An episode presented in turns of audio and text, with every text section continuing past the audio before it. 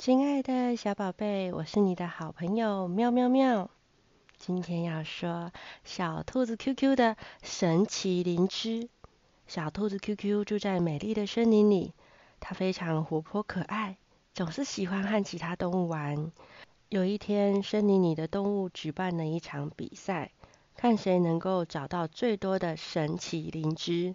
比赛开始了，小兔子 QQ 开心地跳来跳去，希望能够找到很多神奇灵芝。它在森林里到处寻找，却发现自己怎么都找不到灵芝呢？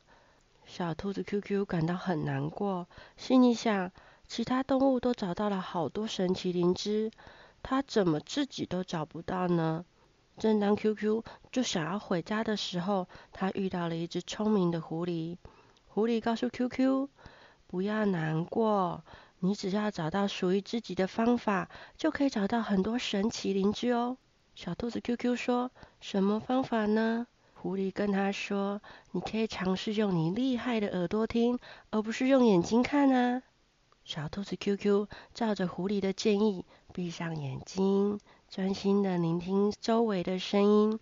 他听到了树叶沙沙的声音，风吹过草地的声音，还有远处河流的声音。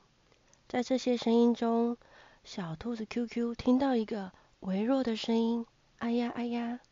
它跟着这个声音找到了一个光屁屁的神奇灵芝。小兔子 QQ 很高兴，它继续用耳朵去寻找灵芝。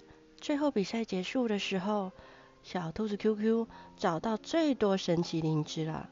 其他动物都羡慕小兔子 QQ，说：“啊，你是怎么找到的？”QQ 开心的跟他说：“我学会用耳朵去听，而不是用眼睛去看。”这个故事让我们明白，有时候改变自己的方法和角度，就能够找到意想不到的惊喜。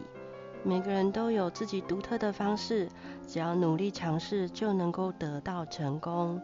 亲爱的小宝贝，希望你在甜美的梦乡里面，能够找到属于自己的神奇灵芝。晚安，我是你的好朋友喵喵喵。